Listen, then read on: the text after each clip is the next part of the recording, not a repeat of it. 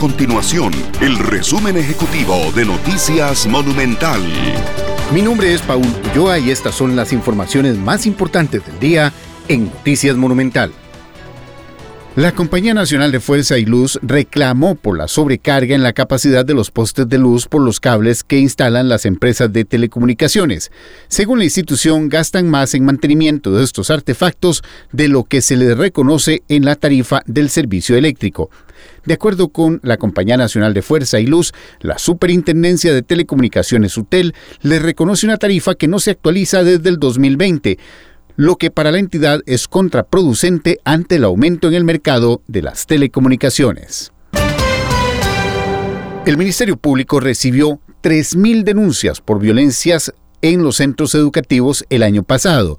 Ante el inicio de las clases este año, el órgano acusador hizo un llamado a la comunidad educativa en general para atender la violencia en las escuelas y colegios. Estas y otras informaciones usted las podrá encontrar en nuestro sitio web www.monumental.co.cr. Nuestro compromiso es mantener a Costa Rica informada.